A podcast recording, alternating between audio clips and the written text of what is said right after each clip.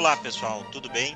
Este é o Ordem Natural, o seu podcast sobre cultura, filosofia e valores morais, no qual falamos sobre coisas inúteis, porém importantes. Antes de falar sobre uh, o nosso episódio de hoje, queria lembrar vocês de nos dar aquela força nos seguindo nas nossas redes sociais. Nós estamos no Twitter, no Instagram, no Facebook, no Getter e também uh, assinar e curtir os nossos canais nas plataformas do Spotify, YouTube, é, Ramble, Apple Podcast, Anchor. Ajude a gente a crescer curtindo, compartilhando e nos acompanhando é, nas redes sociais.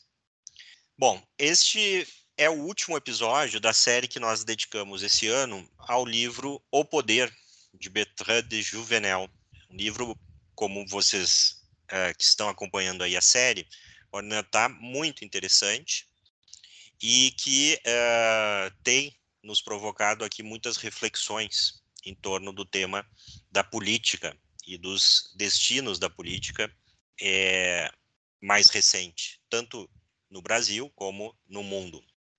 Então, nós vamos tratar de discutir os dois últimos capítulos do livro.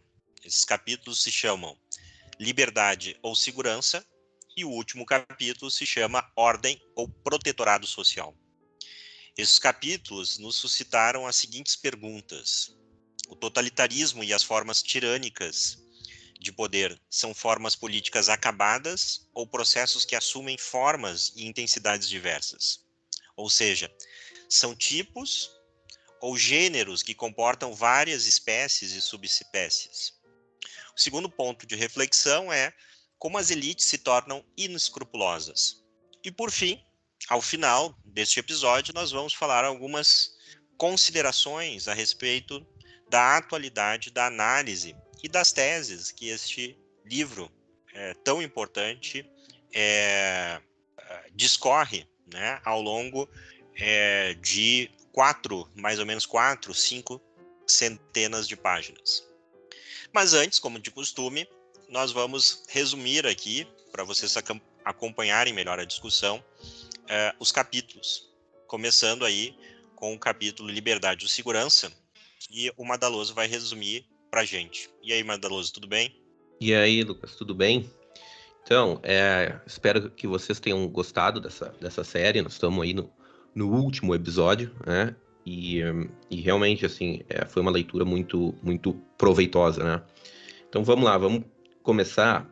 Esse capítulo é, é, é muito interessante porque, de certa forma, ele recapitula e aprofunda certos assuntos do capítulo anterior, que é as origens aristocráticas da liberdade, que nós discutimos no, no último episódio.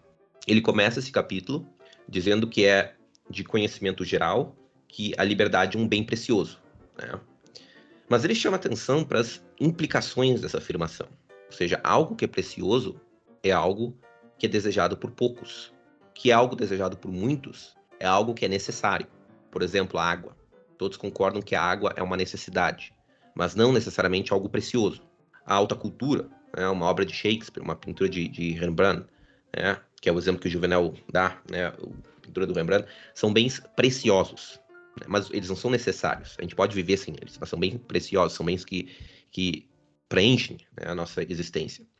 Mas justamente pelo fato de ser, serem bens preciosos, eh, esses bens eles apenas são valorizados pelos seres humanos que valorizam e estimam as coisas preciosas.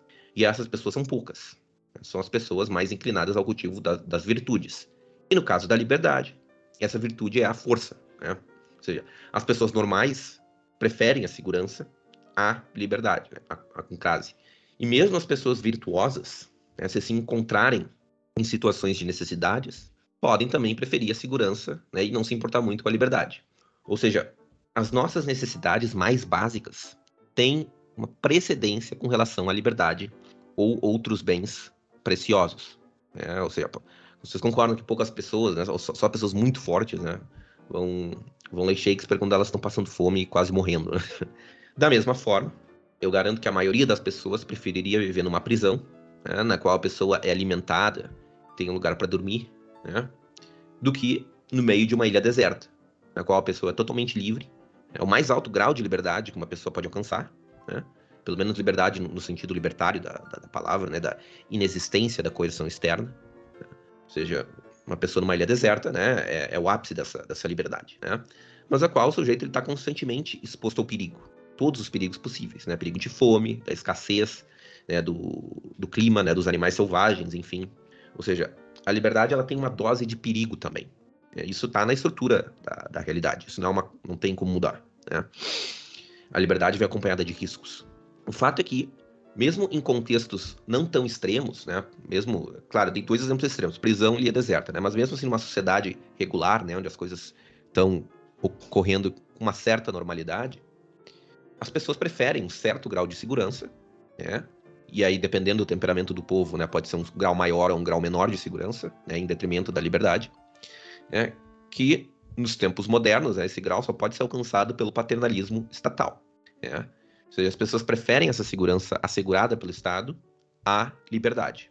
Uh, o surgimento, ou seja, é, é, há sim um conflito entre liberdade e segurança. É, é, claro, não é um conflito absoluto, né? uma, uma, uma segurança né, uh, total, né, que aniquile a liberdade, digamos assim, já não é mais segurança, é uma, é, é, é uma falsa segurança, né? um excesso de ordem, será que a gente pode colocar isso, né? Não é não, ordem. Não só isso, né? Não é, é um, não é um conflito abstrato de dois é. princípios que precisam ser conciliados em algum tipo de instrumento é, jurídico ou coisa parecida, né? Nós, na vida pessoal, temos Exato. esse dilema, né? Entre correr riscos, né? Exato. Uhum. E, e, e, o correr riscos é um, uma expressão da liberdade, né? Da liberdade de uhum. poder escolher, né? Ou permanecermos, né? Dentro da nossa esfera de segurança e ordem.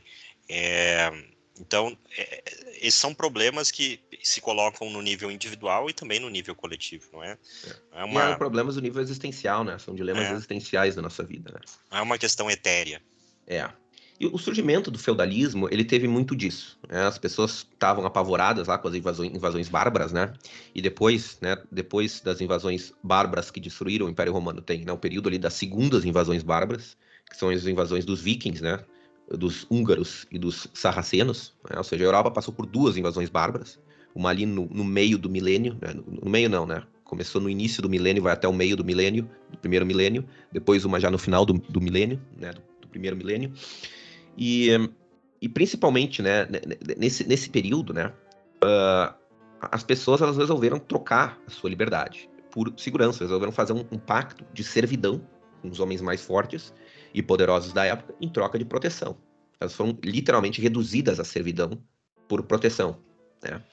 Ou seja, não é porque o homem moderno é, é um homem é, especialmente fraco, né? não, não, é, não é uma, uma, um, um, monopólio do homem moderno o fato das pessoas né, preferirem, sim, uma, uma, dose de segurança em relação à, à liberdade plena. Isso é uma coisa do ser humano, de modo geral. Né? É um fenômeno universal. A grande maioria das pessoas sempre vai procurar uma parcela de segurança em detrimento de uma parcela de liberdade. Né? E depois, quando a Europa já estava mais pacificada, teve o fenômeno inverso. As pessoas pararam de sentir a necessidade de serem protegidas e passaram a demandar mais liberdade. E é nesse momento que os servos começam a fugir das suas aldeias e ir para as cidades. Né? É, é, nesse momento que começa a haver empreendimentos econômicos em maior escala, ou seja, nesse momento que surge a burguesia, né? e de certa forma surge com um espírito desbravador. Né? O servo, por exemplo, né, podia fugir né, da, da, da, da, gleba né, e para uma cidade, por exemplo. Tinha várias cidades que, que, que abrigavam né, esses fugitivos e ofereciam proteção. Né? E, enfim, né, as pessoas passaram né, a demandar mais, mais liberdade, porque já a, a, necessidade mais, as necessidades mais básicas já tinham sido seguradas. Né? a Europa já estava mais pacificada naquele momento, embora não completamente, né, mas bem mais com relação às invasões bárbaras, tanto prime a primeira leva e a segunda. Né. Ao longo dos séculos, é, de acordo com Juvenal, a natureza do espírito das elites ela mudou de uma elite forte e corajosa, né, desbravadora, que valorizava a liberdade, né, para uma elite que valoriza mais a segurança. Ou seja, as elites têm ficado cada vez mais covardes, em certo sentido. Né? Ele dá o exemplo da nobreza medieval, né, que se formou na guerra, e o, o, meio de ascensão social, por exemplo, no início da Idade Média, era, era justamente os, os serviços bélicos. Né? Se um camponês conseguisse provar o seu valor no campo de batalha ele poderia sim receber terras e títulos dos senhores feudais, ou seja, havia né, um, um, certo grau de mobilidade social. Né? Uh, de modo geral, né, os, camp os camponeses não iam para a guerra de modo geral, mas havia, havia situações né, em que eles iam. Né? Claro, a Idade Média é um período muito grande, né, mil anos, com vários né, diferentes locais e regiões. Né? Então, de modo geral, o camponês não ia, mas em algumas vezes podia ir, e isso servia como meio de ascensão social também. Né? Depois, os meios de ascensão social né, passaram a ser os empreendimentos comerciais. Muitos desses empreendimentos eram empreendimentos arriscados né, e cheios de perigos, tanto perigos financeiros, né, como perigos físicos mesmo, né? É, principalmente se incluiu os empreendimentos marítimos, né? é, e também os serviços prestados ao, ao rei, né, seja na guerra, seja na burocracia e na administração estatal. Viraram meios de ascensão. É, a gente viu, né, em episódios passados da, da nossa série é, sobre esse livro, que os reis se aliavam constantemente com o povo para aumentar o seu poder. E de várias formas, né? E, enfim, não, não cabe entrar nas formas como, como o rei fazia isso, senão ia, vou acabar. É, isso já é um outro assunto. Mas nessa segunda etapa né, da constituição das, das elites, né, ainda se vê um, um, certo espírito corajoso. Né? Menos do que a aristocracia feudal, né, que se formou na guerra, mas ainda assim, né, não era não era não era, é, é, era, era preciso ter um certo grau de, de, de bravura, né, para ser parte da, da elite.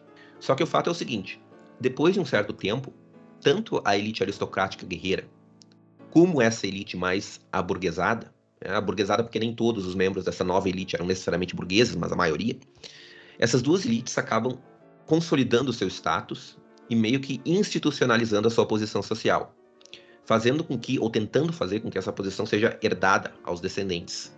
É, esses herdeiros, muitos deles acabam sendo né, filhinhos de papai, não, não necessariamente guerreiros, empreendedores e desbravadores. É claro, nós estamos falando aqui de uma, de uma decadência que levou séculos, né? Não estou dizendo que o filho de um, de um guerreiro uh, vai necessariamente ser uma pessoa que perdeu essa aptidão, mas isso vai se diluindo de geração em geração, até o momento em que a elite deixa de ser uma, uma elite libertária, né, no sentido de que valoriza mais a liberdade do que a segurança. É, libertária por falta de uma, uma palavra melhor, né, mas nesse sentido. E essa elite ela busca garantir a sua posição social, não por meio do seu próprio esforço, mas por meio né, de, de, de privilégios estatais. Mas nesse momento, as elites acabam virando uma elite só de privilégios e poucos deveres. E aí ele dá o exemplo da aristocracia francesa, na época imediatamente anterior à, à Revolução. Né? Que não mais assegurava sua posição em virtude né, de relevantes serviços prestados à comunidade, ou porque demonstravam né, força e grandeza, nada disso. Né? Eles passaram né, a ter essa posição de privilégio por causa da proteção dada pelo, pelo Estado francês, simplesmente. Né? Se vocês né, forem acompanhar, ver né, é, pinturas né, da época, né, ver como é que era modas, a moda da época, o vestuário, tu, tu olha para essa elite francesa aí do, do século XVIII, tu pensa, olha, não são não são pessoas fortes, não são homens viris, né? É, é, é muito estranho, inclusive, né? E, e aí o Juvenal, né? Ele diz que quando uma elite deixa de ter deveres e passa a ter apenas privilégios, é quando o povo se revolta. Por que a Revolução Francesa aconteceu na França e não na Alemanha? Essa é uma reflexão do, do Tocqueville, mas que eu acho interessante trazer aqui. Né? O Tocqueville responde, nas terras alemãs, né, por, quê? É, por que, que não aconteceu nas terras alemãs? Claro, tô falando terras alemãs porque não, não, não existia Alemanha, né? De acordo com Tocqueville, no, no livro Antigo Regime e a Revolução, ele diz que foi porque, né, nessas, né, na Europa Central, né, nessas regiões, né, nessas terras alemãs, as imposições feudais, mesmo mais fortes, né, do, mesmo mais opressoras, digamos assim, do que, do que na França da época. É, em certos lugares da Europa Central, a servidão sequer tinha sido totalmente abolida né, no século XVIII. Mas nesses lugares, a aristocracia alemã da época ainda tinha deveres e era uma elite que ainda inspirava uma admiração. Ao passo que na França, as imposições feudais eram menores, ou seja, o servo, não, não existia servidão, né? o camponês era mais livre, né? às vezes tinham que pagar algumas taxas né, para os para os aristocratas e tal, mas de modo geral eram, eram livres, né? Eram posições bem menores, né? Mas mais intoleráveis, porque a elite feudal era vista pelo povo como uma elite com apenas privilégios e sem deveres. A mesma coisa aconteceu com o empresário capitalista. O povo só passou a se revoltar contra os empresários, né? E as ideias socialistas só começaram a prosperar na segunda metade do século XIX. Por quê? Porque na segunda metade do século XIX, essa elite burguesa passou a demandar não mais liberdade, né, mas segurança do Estado. Monopólios, restrições comerciais. Houve também né, o surgimento da. uma reflexão muito interessante que o, que o Juvenal faz, que é o surgimento da figura jurídica da sociedade anônima, né, qual o empresário deixa de ser pessoalmente responsável pela má administração da empresa. A antiga burguesia tinha o patrimônio pessoal como colateral, né? A moderna burguesia não. Por quê? Porque né, essas, essas, essas ficções jurídicas aí elas dão mais segurança. Então, se o empreendimento falha, milhares de pessoas ficam desempregadas e não recebem salários, né, que, ficam acordados no, nos contratos, né, se os credores ficam sem receber nada, o capitalista moderno, o burguês moderno, não tem o dever, o dever de, de, de responder com o patrimônio pessoal. É, e não tem nenhum dever, né? Tem nenhum, nenhum dever para com essas pessoas, né? É, e esse fato de que o burguês também virou uma elite com privilégios e sem deveres foi um dos motivos que causaram as revoltas populares contra o capitalismo, de acordo com Juvenal. Mas assim, é óbvio que não é apenas a elite que quer segurança. Né? Da mesma forma, as pessoas de modo geral querem mais segurança né? na sociedade moderna, é, mas não só na sociedade moderna, né? Porque de certa forma isso é uma característica da natureza humana, né? Mas talvez seja um, um elemento mais exacerbado na sociedade moderna. As pessoas querem previdência, querem direitos trabalhistas, né? Querem direito do consumidor. É óbvio que, né? Antes desse desenvolvimento, né? Antes né, dessa, dessa transformação da burguesia em uma elite com privilégios e sem deveres, uh, o proletariado já demandava mais proteção. Né? Porque uma sociedade de livre contrato, como era o século XIX, é isso o Juvenal fala, ela não agrada necessariamente a todos. Né? Ela agrada, isso é uma coisa que a, que a esquerda fala, mas que de certo modo é verdade, né?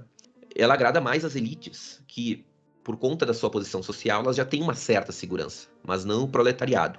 Mas quando essa elite passa a exigir mais segurança ainda, né? E quando, é, enfim, quando elas quando ela começa a ser percebida como uma elite que tem só privilégios e sem deveres, é quando as revoltas se intensificam. Então nós temos na sociedade moderna o que o Juvenal chama de pactum subjectionis. Todos os setores da sociedade desejam ser protegidos das vicissitudes da vida e dos riscos da liberdade pelo Estado, que é visto como o protetor e provedor universal. Ou seja, as pessoas querem que o Estado garanta que as consequências das nossas ações não serão danosas para nós. As pessoas, para terem mais proteção e segurança, abdicam da liberdade e cedem a sua liberdade para o Estado. Né? Mais ou menos esse é o resumo do, do, capítulo. Tem outros pontos que a gente não mencionou, que, não, que eu não mencionei, que não tem como, né? Senão fica muito, muito grande e não tem como acompanhar, mas, mas tal, esses sejam talvez os pontos mais uh, relevantes, né? para a conversa, para conversa do, desse, desse episódio. É, isso aí. Então, é, esse processo, né, o Bertrand Juvenel vai, vai, no próximo capítulo, refletir sobre a questão dessa, é, é, dessa da construção de uma ordem, né, quando é, essas estruturas são, são abaladas. E a emergência de uma nova forma né, de governo que ele vai chamar proteta, pre, social. É, então, o capítulo está dividido em duas partes. Uma é, é, uma espécie de conclusão da investigação, ponto final na investigação sobre, é, sobre a evolução do poder, tá? e, e um resumo, de certa forma, do diagnóstico do livro sobre a evolução do poder. Tá? E a segunda parte é uma exposição do problema político da nossa era, né? do, do, do século XX em diante, a partir é, do que se coloca através dessa evolução do poder. Então é o seguinte, a tese do autor é, é que a evolução do poder ao longo de toda essa é, análise histórica que ele faz, né, a evolução né, desse processo histórico até aqui está fazendo emergir um novo regime político, que ele chamou de protetorado social. É, definindo esse regime, é, é, é um regime que, com a desculpa de oferecer aos homens proteção do berço ao túmulo, ele possui como tendência, ou seja, é um processo que pode ser mais ou menos intenso e extenso, tem como tendência, então, extinguir toda a liberdade pessoal, concentrar todos os recursos econômicos na mão do Estado e reduzir a todos a condição de indivíduos, ou seja, a peças de uma grande máquina, de uma grande máquina que é o poder. Esse poder é supostamente protetor é, dentro da sociedade. E o livro, então, é uma investigação sobre as causas né, do desenvolvimento do poder nessa direção, na direção da ascensão do protetorado social, cuja forma mais acabada é o totalitarismo, né, os regimes totalitários que o Bertrand Juvenel, cabe aqui lembrar, né, escrevendo isso é, durante a Segunda Guerra Mundial, estava vendo né, é, esses regimes muito, de maneira muito clara. E como eles se construíram a partir dessa demanda né, de proteger, de colocar uma ordem onde, onde todos estariam protegidos, né? Então, é, a ascensão do protetorado social, as causas né, dessa ascensão do protetorado social se encontram nas limitações de duas respostas modernas, não que elas surjam na modernidade, mas é, são, vamos colocar assim, duas apostas, né, é, que a modernidade faz de limitação do poder, que é a proposta liberal e a proposta legalista. Qual é a proposta liberal? A liberal propõe que o Estado seja limitado ao papel de garantir a segurança interna dos indivíduos né, contra a agressão mútua e a segurança externa da sociedade contra a agressão de outras sociedades.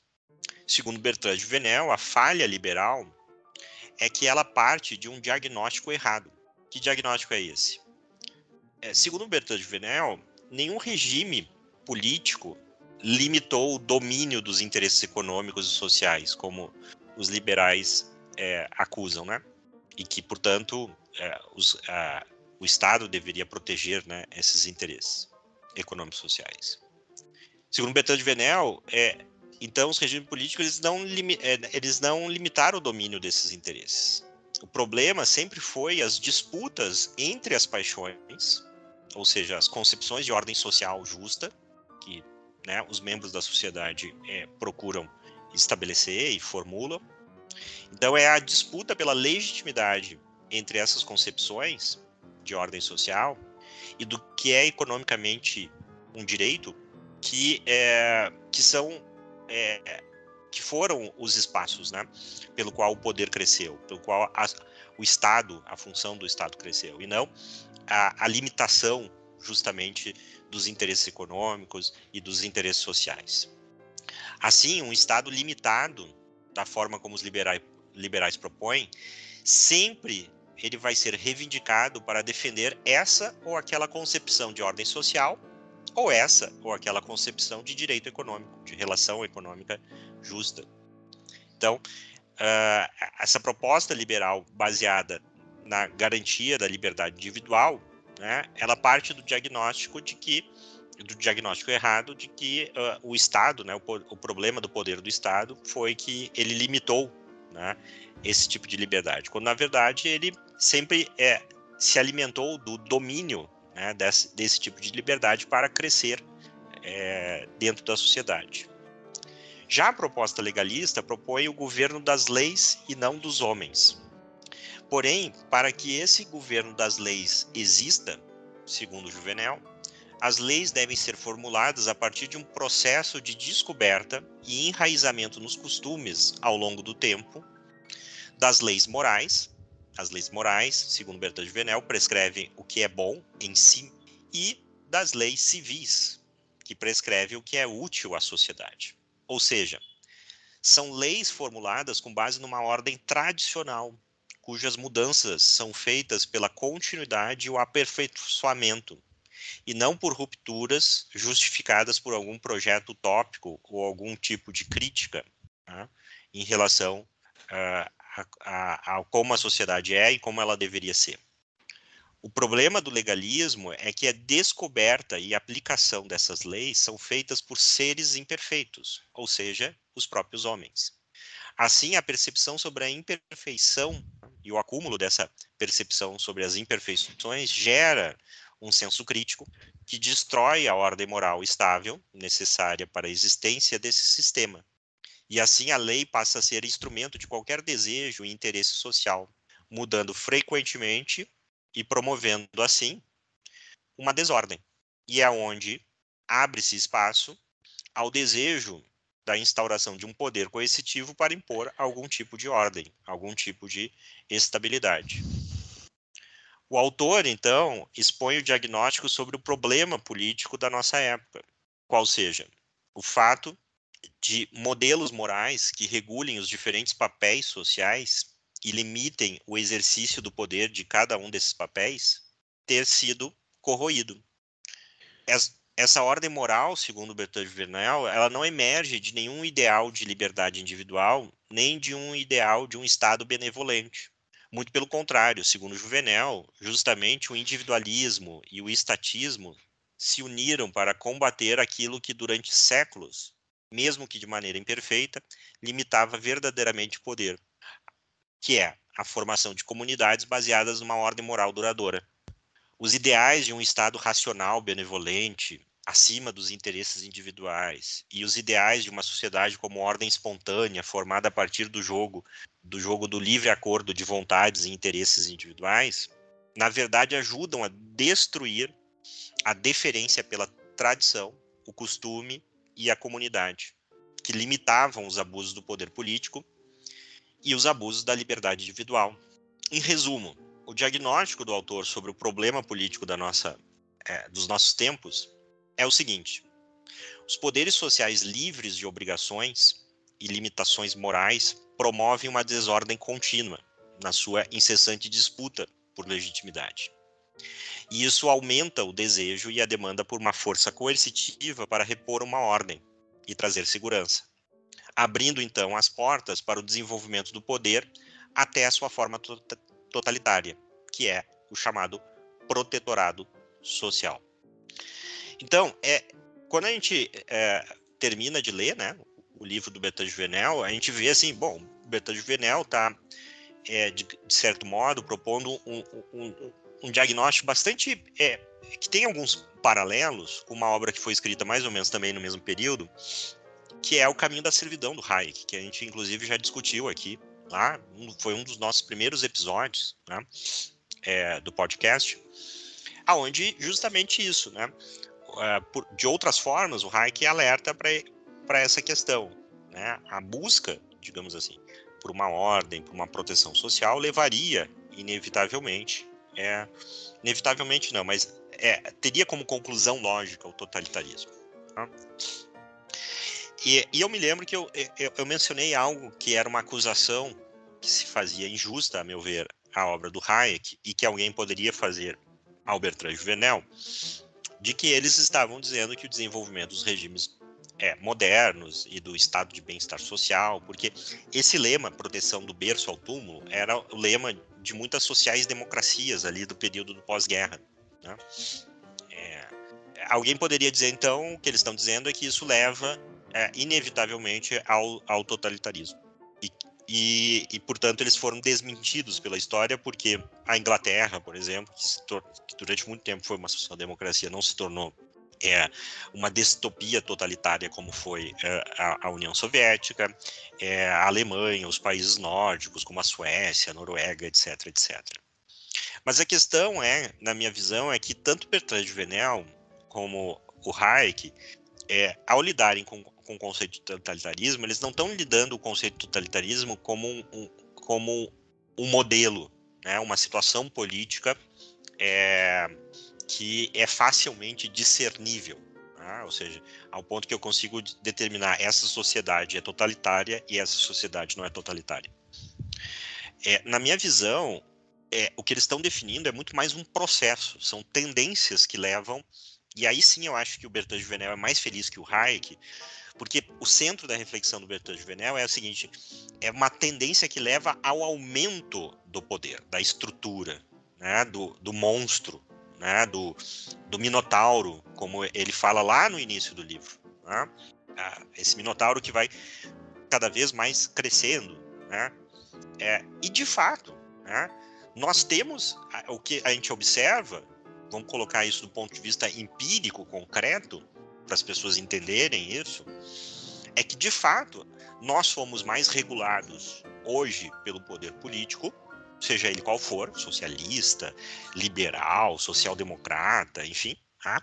do que eram os nossos antepassados. Hoje existem mais leis e não menos leis. Uhum. Hoje existem mais coisas da nossa vida reguladas pela política do que no passado. Hoje existem mais exércitos. Hoje existe mais burocracia. Hoje existe mais impostos e não menos. E hoje, acho que é importante também salientar que hoje existe mais meios de ação que mesmo que não estejam sendo utilizados, né, eles existem em potência.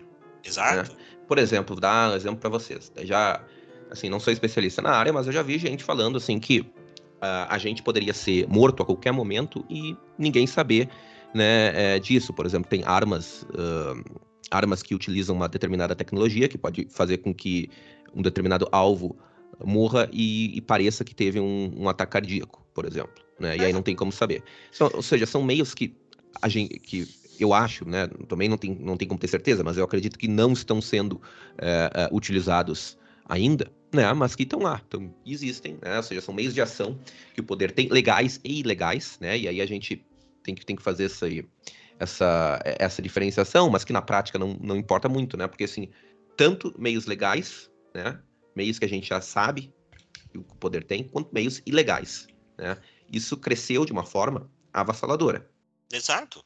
Uhum. É, e não só isso, não é só os meios, né, que são meios é, de coerção e vigilância, né, que cresceram. É, mas eu digo assim, a própria nossa mentalidade política, ela se tornou é, mais totalitária e não menos.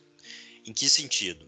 Exato. No sentido uhum. de que como não há mais uma referência moral, né, e esse vai ser o segundo ponto que nós vamos discutir, mas como não há mais uma referência moral, é, dentro da sociedade, como o Bertrand Juvenel fala, né? É, é, ou seja, a, a, ele chama isso de imagens né? É, sociais, né? mas é, é, é, isso é parecido com o um conceito de representação social dentro da sociologia, que são né, aqueles, aquelas referências que nós utilizamos para definir o que é certo, errado, desejável, repulsivo, enfim. É, como não, não há mais estabilidade nisso, né? Nós, ou seja, tudo foi reduzido, digamos assim, ao relativismo da utilidade, é, do desejo, do prazer, né? e, da, e, da, felicidade como prazer, como fruição do prazer. Né? É, a gente é, é, reduzido ao tribalismo. Né? Em que sentido? A, aquela ideia de que é, é, o, é o meu prazer que importa, é a minha concepção que importa, né? É, enfim, e que se dane as convenções sociais, que se dane é, é, as noções de certo e errado, porque tudo virou é arbitrário, entendeu? Né? É, e que a verdade é apenas questão de consenso, né? Enfim. É, então, como eu não tenho mais aquela ideia é, de, de, de, de, uma referência no mundo, né? De uma metafísica, como a gente falava, inclusive no, é, no episódio anterior, né, é, em relação a de que existe dentro da realidade, né, uma normatividade, ou seja, de que juízos de fato e juízos de valores eles não são coisas separadas, né, na essência das coisas, né, a Podem gente pode separá-las para como método de investigação. Exato. Tá? É. Mas, mas, não na essência. Mas não na essência das coisas, ok? Então, é, como a gente parte dessa ideia, né, tudo vira assim, e, e, e há uma certa exaltação hoje dessa mentalidade, né? Quando a gente diz assim, ah, aquele, aquela pessoa, ela é moderada, ela é ponderada, ela é pragmática, né? O que, que no fundo está se dizendo? É uma pessoa que é, compromete, com, né? Que, digamos, os princípios devem se adequar né, aos fins. Então eu escolho os princípios como eu escolho marca de, de refrigerante, entendeu? Aquela que me agrada, que cumpre né? Não sei o, quem é que disse, propósito. mas tem uma, uma, uma, frase famosa, né? Se você não concorda com os meus princípios, eu tenho outros. É, né? exatamente. é. né? Ou seja, eu. Então. É, e que é esse... é elogiado como pragmatismo, como tu é, mesmo como disse. pragmatismo, etc. Né? Como uma pessoa assim, descolada, né? Que não. Que, é, é, que não está presa a superstições tradicionais, enfim. De mente aberta. É, mente aberta, né? Daí tem aquela famosa, acho que é do Chester, a famosa é, aquela frase, eu estou parafraseando porque eu não me lembro literalmente, né? Cuidado para a sua mente não ficar tão aberta de modo que seu cérebro possa cair. é. então, ter uma cabeça tão aberta assim pode fazer é. com que o seu cérebro possa cair para é. fora. Né? Sair pra... Uhum. então, é, é, eu acho que também isso, né? Quando, quando a gente olha também muito da literatura sobre e, do, e, dos relatos sobre a vida sobre regimes totalitários, né, aquelas formas mais, é, mais claras de totalitarismo, como foi a União Soviética, como foi o, o, o curto espaço de tempo do regime nazista e fascista, a gente vê muito isso, né? Os indivíduos, é, quer dizer, as pessoas são reduzidas a indivíduos. Né? Uhum. Há pessoas que não podem mais ter é, referências de laços, porque isso também pode ser utilizado contra elas, né? É, então, é, é, é, pessoas sem referências né, históricas, sem tradição, né, tudo vira uma mobilização em torno de uma construção de um futuro que nunca chega, né, uhum. é, e que vira quase uma neurose coletiva. Né, é, então, é, quase não, acho que vira uma neurose coletiva, né, e uma rejeição a tudo aquilo que. Né, a tudo aquilo que é, refer, referência do passado, né, mais estável. Então, eu acho que a gente já está. E o que eles estão tentando descrever, e eu acho que essa literatura política, enfim, desse período, né, acertou na mosca, que era uma tendência. Né? Uhum. E nós estamos ainda vivendo nessa tendência. Né? Ou seja, o totalitarismo não é exatamente um regime político. Por isso que eu acho que é interessante ele dizer assim: olha, o regime político é o protetorado, uhum. é o protetorado Exato. social. Né? Mas o processo pelo qual é a instauração do totalitarismo. E o que é a instauração do totalitarismo, para usar o Bertrand de Fenel? Né? Claro que ele não, ele não formula dessa forma. Eu, eu estou refletindo a partir dele, né? É, eu não estou reproduzindo o raciocínio dele. É, então, o que, que ele formula? Ele formula que o totalitarismo, no fundo, é esse processo de crescimento né? é, do poder que é, não começou agora. Uhum. E que se manifesta de várias formas. Né? Uma dessas formas é esse totalitarismo mais militarista e, e, violento, na violência mais imediata, né? Que é, que é o cara entrar dentro da tua casa e te levar preso, né? É. Uma outra forma é o totalitarismo chinês agora? Que é um totalitarismo de vigilância que também tem o seu aspecto, né? Da, da coerção imediata, mas que é um outro tipo de, de não, é exatamente o mesmo, né? Ou seja, tem várias, né, várias formas de, de, de totalitarismo e, e aí, como tu me, mesmo disse, o que ele está descrevendo não exatamente é um processo, né, um processo é. E o totalitarismo, isso eu acho que é até uma definição da Hannah Arendt. Né? Posso estar, pode estar equivocado, tá? É, mas uma das definições de totalitarismo é isso, né? É um regime político que exige a mobilização total da uhum. sociedade, né?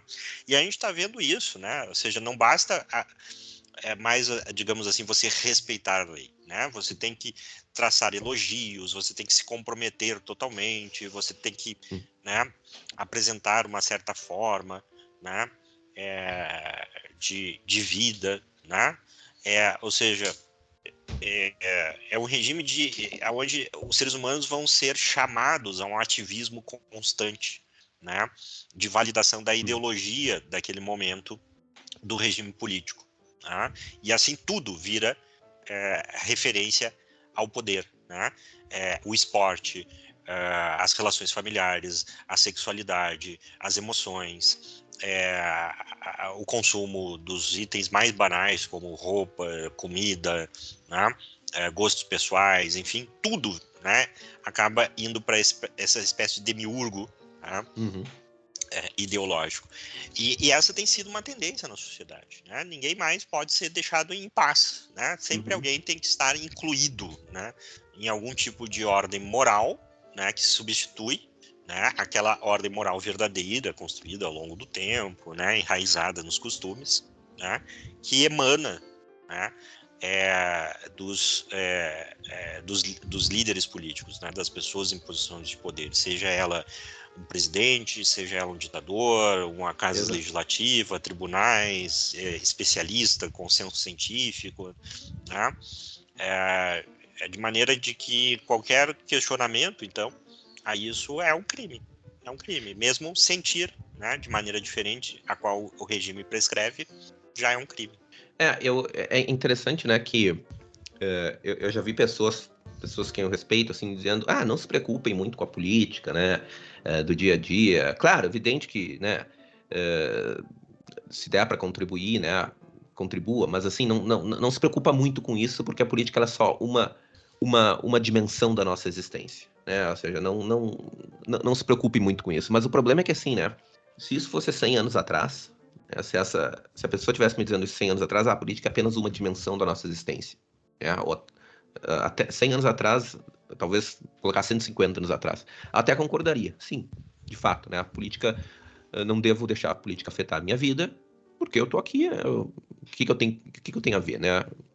Eu quero vou seguir a minha vida normal. O problema, mas o problema é que no século XXI, a política, né, ela toca todas as esferas da nossa existência, né?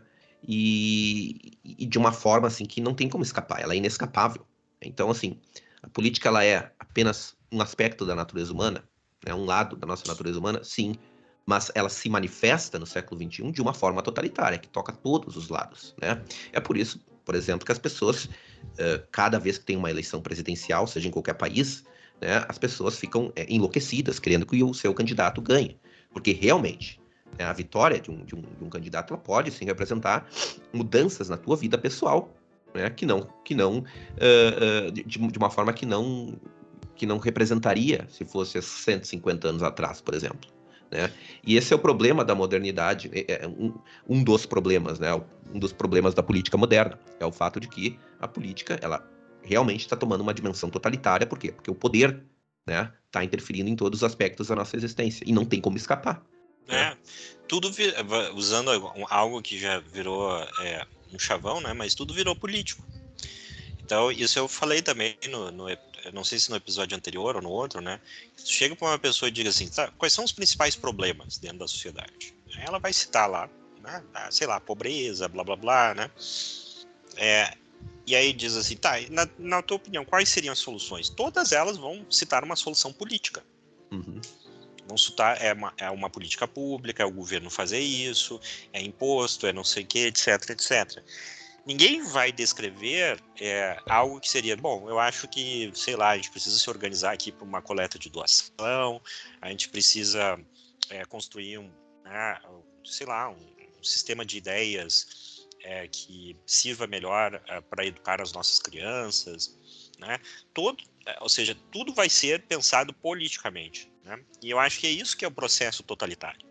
É cada vez mais, né, de um certo sentido, moldar a, a mentalidade das pessoas a pensar tudo politicamente, né? E a considerar que é, que não exista nenhuma identidade né? fora da política, uhum. né? nenhuma identidade fora da política, seja identidade é, individual, pessoal, ou identidades coletivas, e ao mesmo tempo do ponto de vista objetivo, que é o, que, tá, o material que tu estava falando, né? Ou seja, uhum. qual é a atividade, qual é o espaço na minha vida que não é uhum. é afetado por alguma canetada ou decisão de algum burocrata? Uhum. Né? O modo de criar meus filhos é afetado. Né? Eu não te, particularmente eu não tenho filhos, não tenho filhos, mas se eu tivesse é afetado. Né? as coisas que eu compro é afetada. O dinheiro que eu utilizo. Que eu como, né? É, é, o dinheiro que eu utilizo, que eu como, o tratamento médico que eu escolho para né, tratar de alguma condição é, fi, fisiológica é regulado pela política. É, as coisas que eu vejo nos meios de comunicação é regulado pela política. Agora mesmo já há avanços para regular a linguagem, né, os termos que eu utilizo para descrever as coisas é, e por aí vai. Né? Então, assim, é, do ponto de vista material, também houve um processo totalitário, né, de totalização, né, e que você está sempre sendo chamado né, a se posicionar politicamente. Né? Uhum. Mesmo aqueles que dizem que não tem posição politicamente, eles estão expressando, né? Esse é o paradoxo, eles estão expressando também uma, uma posição política, né? É... Teve um caso, né, que, que me contaram, né, que teve um desses episódios aí, sei lá, protestos do, do Black Lives Matter, alguma coisa assim, e quem não se manifestou a favor né, dessas, do movimento do, do Black Lives Matter uh, foi assim, sofreu assim, é, é, não, não, digo perseguição porque não, não chegou a esse nível. Mas as pessoas, né, influencers no Instagram que não se manifestaram, né, a favor desse, desse, desse movimento, acabaram né, sendo chamados de, de, de, de, tudo quanto é coisa, né? Ou seja, a pessoa agora, ela é obrigada a se manifestar politicamente. Isso, mas isso é, pessoa, é, é, o totalitarismo, É o totalitarismo, né? exato. É, tenta, tenta não ter lá a foto do Mao Tse Tung dentro da, da tua casa para ver o que, acontece, né? Tenta, no, se você vivesse lá na Alemanha nazista, não, não uhum. fazer lá o, o sinal do né, nazista, lá Sieg Heil, etc. Usar uma, um, um brochezinho com a suástica, né? Uhum. É, ou não ter lá a biografia do, do Hitler. Então, é... Ou então, né, na modernidade, tente não se manifestar em favor né, de alguma agenda contemporânea, é, né? Contemporânea. Então, você é uma pessoa assim que, sei lá, né, em determinados círculos, né, tá, a tua carreira está destruída. Está destruída. Né? Eu nem vou Exato. mencionar para também não recortarem aqui a nossa fala aqui e dizer que a gente é contra ou a favor disso, né? Mas é, é, isso é um sintoma, né? As pessoas deixaram de se preocupar Exato. Com que aquilo que, que, é verdadeiramente concreto, né? Que é primeiro né, a sua família, depois a comunidade, a sua vizinhança, né? A sua profissão, né, o seu trabalho. Né, ou seja, quem é que aqui já parou para refletir, e de novo, sem um conteúdo político, quais são as suas obrigações morais no campo profissional que você atua? Né? Sem, sem, para algumas pessoas é quase inconcebível não dar um conteúdo político ao seu trabalho. Né? Uhum. Exatamente. E alguns até vão se indignar ao ouvir isso, assim, ah, como? Mas não, tudo é político, transformar o mundo. De novo, esse é o problema. Isso é o totalitarismo. Hum. É porque você Exato. abre eu... espaço para o poder entrar na sua vida. Eu falo, eu não, assim, eu não quero transformar o mundo.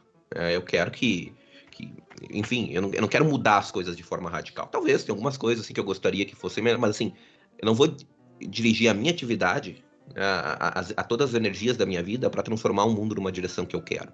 Né? É. Isso aí, Não, também... eu, eu, nem sei, às vezes, é, e assim também, é, isso, né, a gente já falou em outro, outros episódios, né, mas, mas, mas isso é, um, é, um, é uma, uma, arrogância, assim, né, um, é o pecado do orgulho também, a pessoa achar que é. pode, que, que as transformações que a pessoa vai, quer fazer, né, vão de fato ocorrer, né? Porque às vezes a. Mais né, ainda, agente... que as suas intenções são puras, né? Exato, não, é, eu ia chegar nisso aí, né? Que as transformações que a pessoa quer fazer vão de fato ocorrer, porque muitas vezes, né, a pessoa se depara com obstáculos na vida real que impedem, né, com que a pessoa implemente na prática o que ela quer, né? E mesmo se implementar, se essas ideias conseguirem de alguma forma serem implementadas, que as intenções, como tu mesmo falou, que as intenções são puras, que essas ideias são boas, né? É muito, a, a, a, é muito realmente muito arrogância, né? Pensar nisso, pensar, é. acreditar numa coisa dessas. E no entanto, uh, assim, acho que né, a totalidade das pessoas que se dizem politizadas ou que são é, adjetivadas como politizadas, elas pensam assim, elas têm um plano em cabeça e querem implementar na vida, na, e querem implementar na, na, na, realidade de um plano que toca em todos os aspectos da realidade, né, em todas as dimensões da vida humana. Né? É. E, uh, e, eu acho que isso gera o gancho para o segundo ponto, né? Porque eu acho assim, como as elites se tornam é, é, é, se tornam corrompidas, né? Se tornam inescrupulosas. Uhum. É justamente por essa soberba, né? Ou seja, de que a referência moral deixa de estar fora, né? Deixa de estar na realidade, né? E passa a estar dentro dos próprios interesses, desejos e paixões, né? E que, uhum. e, portanto, o mundo tem que ser moldado é, a essa, a esses desejos e paixões, né? Exatamente.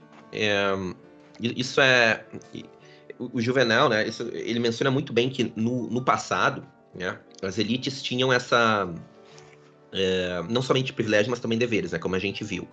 O que se observa na modernidade são dois fenômenos que, juntos, acabam fazendo com que a elite do presente, ao invés de ser uma força civilizatória, né, acaba se tornando, assim, francamente, né, uma, uma força do mal, né?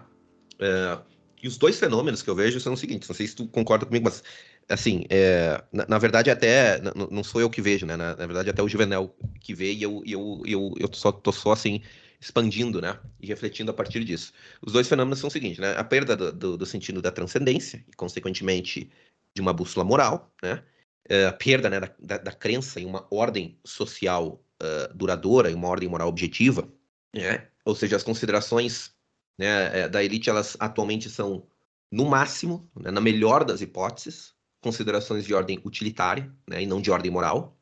né? ou seja, buscam, como tu mesmo falou, né, é maximizar a felicidade, né, e a felicidade não no sentido da eudaimonia aristotélica, né, de uma pessoa que se desenvolve é, é, plenamente como ser humano, né, mas simplesmente com prazer material subjetivo, né, e um, imediato.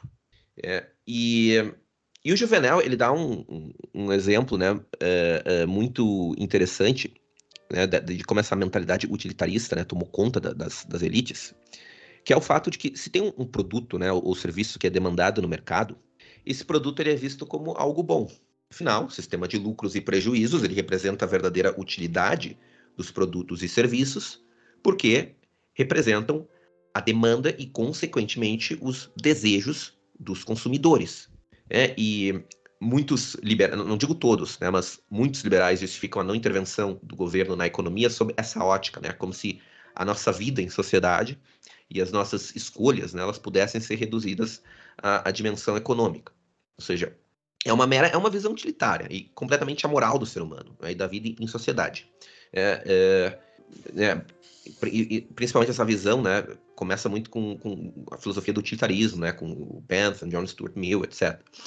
Claro, os utilitários eles podem até argumentar né, que o utilitarismo é uma espécie de, de moral diferente. Né? Não, não é a moral, mas uma moral diferente, só que leva um, uma moral alternativa à moral tradicional, né, que leva em consideração puramente as consequências materiais das nossas ações e que isso, né, tendo em vista que não, não, não existem valores transcendentes, constitui a verdadeira ética. Né? O problema é que a ética leva em consideração preceitos morais, né, princípios, que são bons em si mesmos, né? E não necessariamente dependem das consequências práticas para que sejam princípios obrigatórios, né? para que, se, que sejam princípios que devem ser seguidos. Essa é a definição de uma moral, né? Essa é a definição da ética. Aliás, moral e ética é a mesma coisa, tá? Sei que existem pessoas que diferenciam. Ah, a ética, uma das diferenciações é a ética são os princípios que regem a vida em sociedade, a moral são os princípios que regem a conduta individual tem outras diferenças, tem, tem outras tentativas é, de diferenciação. É, é mesmo. A, a, moral é a palavra latina, ética é a palavra grega para a mesma coisa, tá? Então isso é bobagem. É. Mas assim, o problema é que a moralidade ela é uma coisa que é boa em si mesma. Né? Ela, ela, ela é algo moral é algo que é bom em si mesmo. E o utilitarismo, né? O utilitarismo prescreve algo de acordo com certas consequências subjetivas. Ou seja, o utilitarismo ele é amoral né? É, é, ele, ele, é, ele não leva, ele não é uma filosofia. Em até algum sentido, tu pode dizer que é imoral, né? Em certo sentido, tu pode dizer que é a negação da moralidade. A elite de hoje, né, como eu disse, ela é utilitarista na melhor das hipóteses, né? Que as, em alguns casos elas não são nem utilitaristas, elas são pessoas malignas mesmo, né? E, e segundo lugar, né, tem, essa perda né, dessa bússola moral. Em segundo lugar, tem a ficção igualitarista, que o Juvenal também menciona, ou seja, essa crença falsa de que a igualdade proclamada nas leis significa igualdade de fato. E se todos são iguais, consequentemente, não existem pessoas que são obrigadas pela posição privilegiada, pela condição de privilégios, a terem deveres para com a sociedade. Mas o problema, qual é o problema? O problema é que a realidade ela não pode ser forjada pelos legisladores. Né? Existe um mundo exterior e a legislação, ela pode, no máximo, influenciar esse mundo, né? no máximo, perturbar o funcionamento natural da sociedade, mas nunca moldar esse mundo, a imagem e semelhança do, do, do legislador. Né? E quando a legislação tenta né, é, moldar esse mundo, o que acontece é que acaba gerando um descompasso, né, uma, um caos, um descompasso entre o que é a sociedade de fato e o que está na legislação, que acaba gerando um caos. Então a lei proclama que as pessoas são iguais e não são iguais em termos uh, de que não existe individualidade, né? Às vezes não chegam a esse nível de, de, ousadia ainda, né? Mas iguais no sentido de que há, de que não há distinções sociais. Mas na prática existe.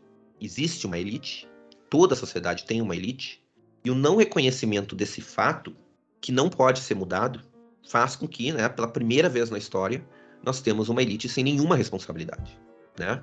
E aí a gente coloca essas duas coisas juntos, né? Essa a junção desses dois princípios, né? A perda da bússola moral e a ficção igualitarista. E faz com que nós tenhamos, aí respondendo a questão, uma elite completamente inescrupulosa, né? Então é...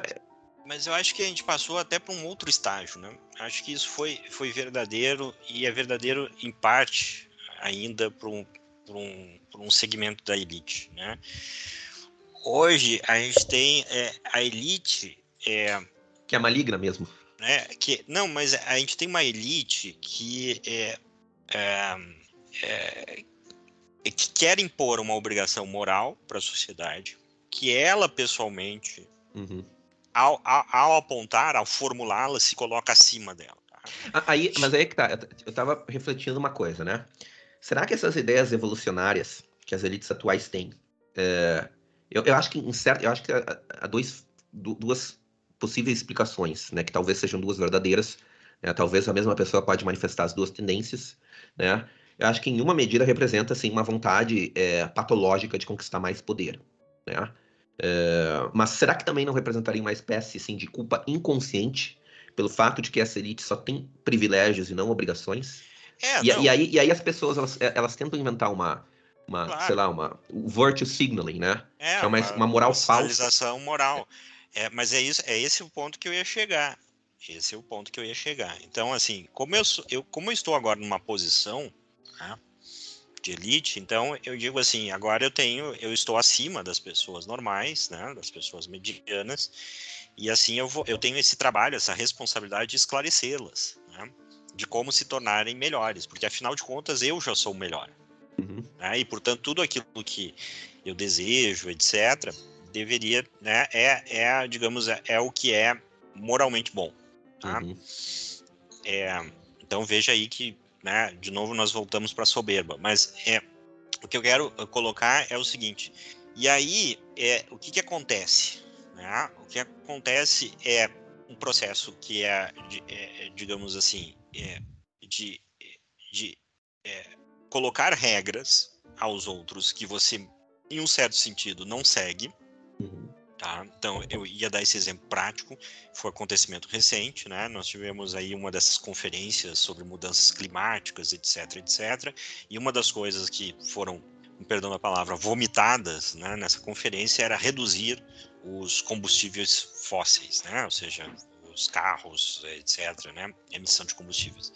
Só que a maioria dessas pessoas, esclarecidas, etc, foram para lá nos seus jatinhos particulares, né? não é nem voos de carreira, etc. Eles nem fizeram isso, digamos, no seu, no seu campo pessoal, digamos, ó, oh, pessoal, a gente tem dinheiro aqui para fechar, né, um avião para todo mundo, e a gente, né, vamos, em vez de usar... Uhum.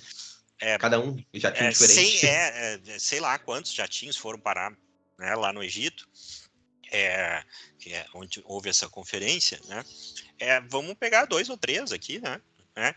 E veja, e, e, eles dizem que é, é, que nós devemos fazer isso. Ah, em vez de você ter seu carro pessoal, por que não, né? Utilizar a, a bicicleta lá do, do, do, aplicativo de aluguel de bicicleta, ou transporte público, ou blá blá blá, etc, etc, né? Por que não também, é, por que eles não fizeram isso sem precisar de se deslocar, né? Num sistema lá de, né, de teleconferência, enfim, né? É, então, é, veja, e aí o que que acontece, né? É, exatamente porque é, ele, ele, ele se vê na posição de, de conhecedor sobre o bem, né? ele não ele perde né? a, a, capacidade de autocrítica. ok? E, aí e ele não tem uma bússola moral, né? Esse é um... Ex exatamente, porque ele não tem algo exterior. Uhum. Ele não tem uma referência exterior, porque tudo é bobagem. Né? Religião é bobagem, né? verdade costumes, é uma bobagem, é. etc. Costumes, nacionalidade, etc. Tudo é bobagem. Né? E por que, que eu sou virtuoso? Porque, afinal de contas, eu sou lindo, rico, belo e maravilhoso. Né? Uhum. E aí vem a outra coisa, que é a ideia de que é, o meu estilo de vida deve ser a referência para os demais. E os meus meu estilo desejos, de vida que eu nem sigo, né? É, e os meus desejos devem ser a referência para os demais. Tá? Então, se eu acho que naquele momento eu devo parar de comer carne e passar a ter uma dieta vegana, tá? Isso não é, é, nesse caso, não é uma opção, digamos assim, é uma mera opção, é justamente uma revelação que ele teve de que todos devem ser veganos. Exato. Tá?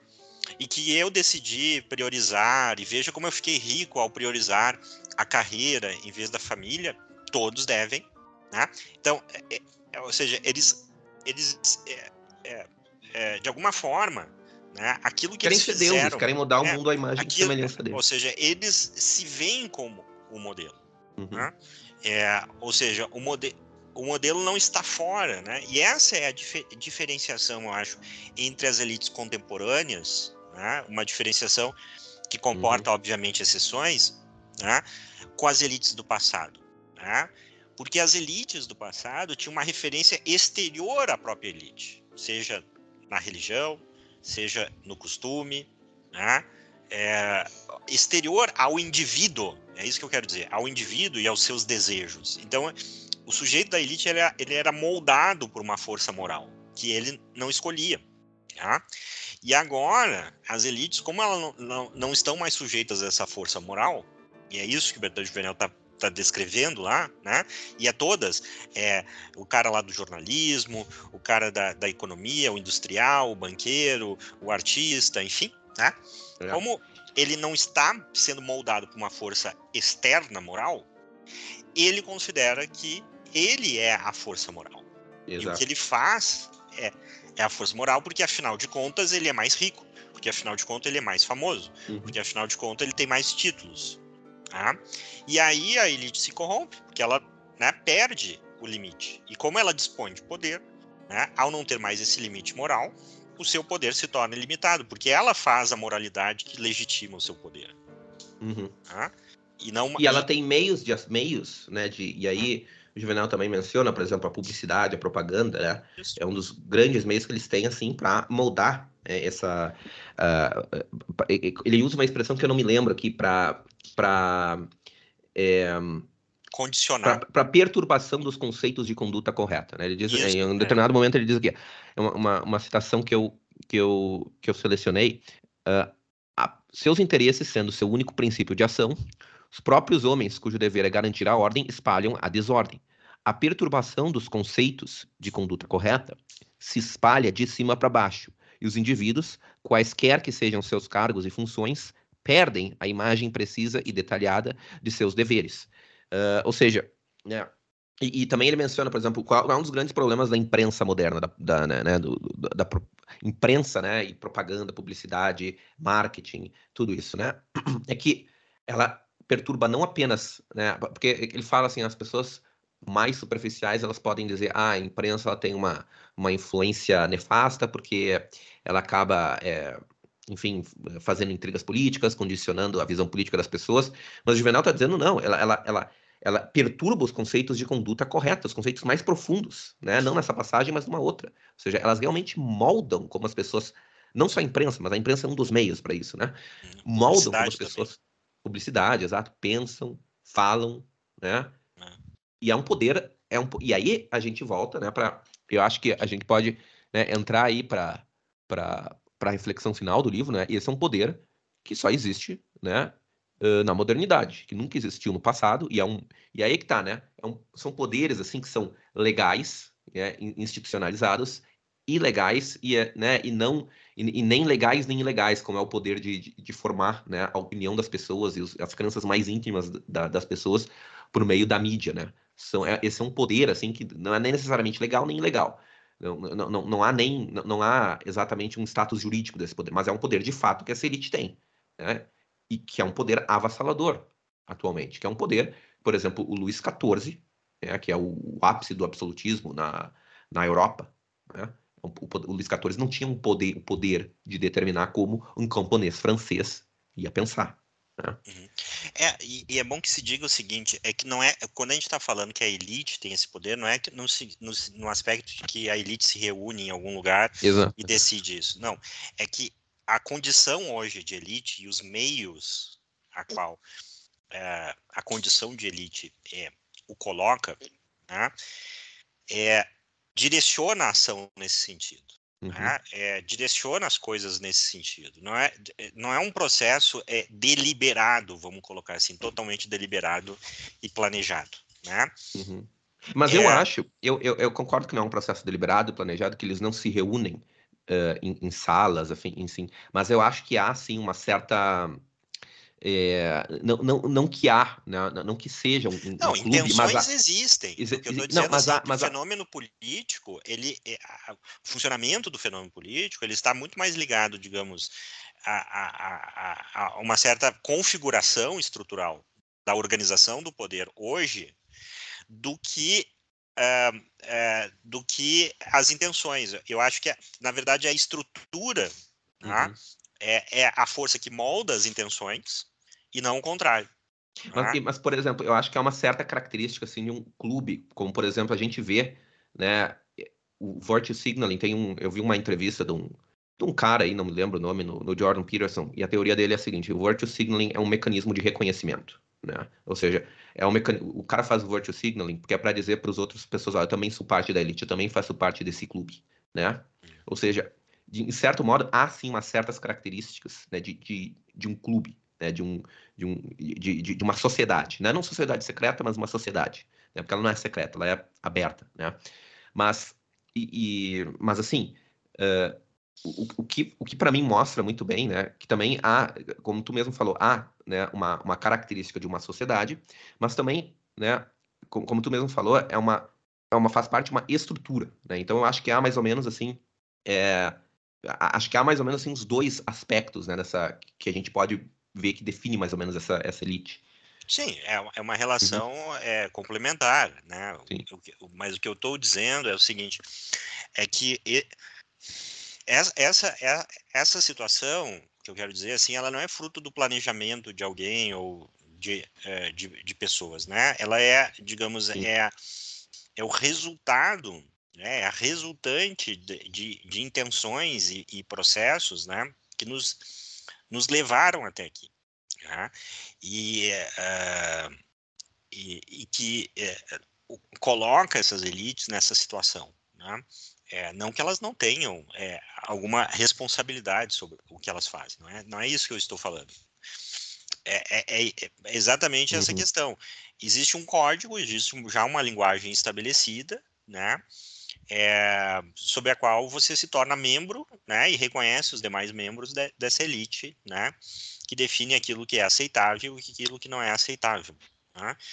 É, e elas têm esse poder né, extensivo é muito maior do que as outras elites, digamos assim, espirituais, é, elites uhum. né, que se tornaram referências de mora moralidade no passado, elas têm muito mais mecanismos de influência, a publicidade, as redes sociais, os, os sistemas financeiros, enfim, elas têm muito mais mecanismos. Sistema educacional também, né? Pra, é, para exercer esse impulso, vamos colocar assim. Né? Eu acho assim, esse impulso que a, que a posição que elas ocupam nas condições uhum. atuais a, a os leva nessa direção. Né? E aí, sim, aí isso se combina com projetos pessoais, com, né, com tendências psicológicas, enfim, é, que é muito complexo de a gente analisar aqui. Né? É, mas eu acho que é, o que o Bertrand Juvenel descreve permanece atual.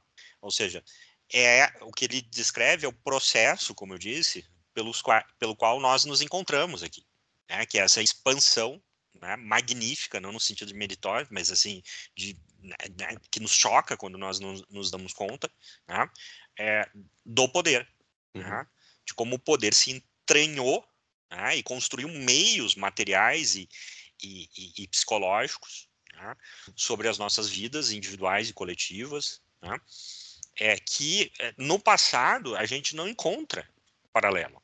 Né? E talvez essa, essa distância né, se tornou ainda maior nos tempos de hoje, né, nossos aqui, do que naquele quando o Bertrand de Vietnam estava, é, estava é, descrevendo. Né? Uhum. As estruturas se aprimoraram de uma certa forma e a própria tecnologia permitiu isso. É, que é, no passado esse mesmo impulso ele, é, digamos, ele, ele tinha um, ele, ele era limitado porque não havia as ferramentas, digamos assim, para para fluí-lo, né? Para a sua, o seu espraiamento, né? Para ele se espraiar, né? Da forma como esse impulso. Porque é o que Bertrand Venel disse, isso daí faz parte da realidade de poder. Esse, esse impulso está sempre ali, né? Ok? E o que se uhum. construiu uhum. foi a infraestrutura material, né? E vamos colocar assim, ideológica, né? que permitiu com que ele se expandisse, se hipertrofiasse, né? mais do que no passado quando é, pessoas com poder né, e com impulsos inescrupulosos né, estavam dando as cartas, né, estavam com as armas, estavam com, com as leis. Né? Ou seja, é óbvio que a realidade é, de um Júlio César o limitava, ou de um Calígula, o limitava muito mais na sua capacidade de dano, de arbitrariedade, né, do que hoje, olha, um, sei lá, um vereador, né, de certa forma, Júlio César estava muito mais limitado no seu, no seu poder, nos meios materiais de exercer o seu poder, do que hoje um, um vereador de uma cidade de, de, de médio porte. Né? Exato. E isso é o que eu acho que é, é a ideia de totalitarismo. Né? Não, é uma, não é um regime político, no meu entendimento, mas é uma tendência do poder. Ou seja, do poder se tornar cada vez mais total, né? e não menos. E a gente não achou ainda mecanismos para reverter essa tendência. Então, é, para mim é isso. A atualidade desse livro está está nesse é, está nesse fato de que nós estamos vivendo esse processo que ele descreve. eu concordo, uh, concordo. Só uh, só ressaltando assim, que eu acho que como mesmo é um, é um, o totalitarismo é um processo né, que se manifesta de várias formas. O totalitarismo mais militarista, né, que é o nazismo, da, da coerção mais imediata, né, nazismo, comunismo, totalitarismo chinês, né, o totalitarismo des, descrito ali no Admirável Mundo Novo, que talvez seja um, uma fase do totalitarismo que a gente está caminhando. Né, tem o totalitarismo que a gente está atualmente, né, que é o totalitarismo em que a política né, interfere em todos os aspectos da nossa vida, né, é, e, enfim, tem várias formas de totalitarismo, e eu concordo contigo, é um, é um, eu concordo com, com, com o Juvenal, né, contigo, é uma, é uma tendência, né, um processo, e, um, e é um processo, assim, que, claro, quando a gente fala em, em história, né, a gente está lidando com ações humanas, né, e as ações humanas, é, elas são imprevisíveis, às vezes, né, mas, então, história a gente nunca pode descrever algo com certeza, mas apenas tendências, né? A, mas a tendência que eu vejo, a não ser que algo extraordinário aconteça no caminho, é, é a gente realmente caminhando para é, um governo cada vez mais totalitário. E eu acho que a última fase desse totalitarismo, né, uma, uma possibilidade, né, pode, pode, né, é, a tendência totalitária eu acho, eu acho difícil reverter, a não ser algo muito extraordinário, né? E, mas eu, se eu fosse chutar, assim, né, um palpite, qual seria né, o, o destino final para o qual a gente está caminhando? eu diria que é uma mistura ali do Admirável Mundo Novo com 1984. Eu acho que esse é talvez o destino final dos nossos tempos. Claro, né? O que, que vem depois disso a gente não, não, não tem como dizer, né? Porque a gente não tem como saber quando é que a história acaba, né? Mas a tendência atual é essa, né? O que, que tu acha? É, eu diria um pouco é a conclusão do, de um outro ensaio que nós analisamos aqui, que é o do C.S. Lewis, a abolição é. do homem. É, a tendência do totalitarismo é abolir o homem né? Uhum. Abolir não no sentido de libertá-lo, mas de anulá-lo, né? Uhum. É, anulá-lo da sua, da sua humanidade, anulá-lo é, da sua é, condição moral, né? Que é a sua condição, é, é, é, vamos colocar, finalística, né? Ou seja, uhum. o ser humano foi criado para contemplar o, o belo e a verdade, uhum. né? para buscar na, na realidade, né? e não é, formar a realidade segundo a sua concepção e os seus impulsos, né? É ser formado pela realidade e não o inverso, né? É, então, eu acho que é, isso vai nos levar para esse caminho, né? E o Exato. quão sustentável esse caminho é, bom, aí eu não tenho resposta para isso. Não tenho resposta verdadeiramente. Eu acho que uma das soluções, sim, é algo que é indicativo no final do livro e em outras obras parecidas, é que a chave está em olhar para o passado. Uhum. Né? Não exatamente na história, mas em valores, em virtudes, em, em, em verdades que se mostraram mais, é, é, mais universais, né? e não em, em prospecções é, em torno do futuro. Acho que a resposta está no passado, e, e, resgatar o passado do que é, é, estruturar a sociedade em torno de, uma, de um horizonte utópico, futurista ou coisa parecida. Mas é isso, pessoal. Espero que vocês tenham gostado dessa série e desse episódio, que sirva de estímulo para ler o livro, né, formar aí a, as reflexões de vocês, né? A gente arranhou a superfície aqui do, é, da riqueza dessa obra, né, e, do, e das questões que ela, que ela suscita. e debates. Espero que vocês também tenham se sentido incomodados com muitas coisas que nós falamos aqui, mas incomodados no bom sentido da palavra. Né? É, e agradeço muito aí a vocês tá, terem ouvido essa série. Espero que é, continuem é, nos dando essa audiência. E lembrando novamente, né? curta, compartilha, é, nos siga nos nossos canais e redes sociais, Twitter, Telegram, Instagram, uh, uh, que mais? Uh, Getter, Spotify, YouTube, Ramble, Apple Podcast, Anchor, enfim, né? Curta, compartilha e nos ajude aí a continuar com esse trabalho. Muito obrigado, pessoal. Nos vemos até a próxima e fiquem com Deus. Muito obrigado, fiquem com Deus.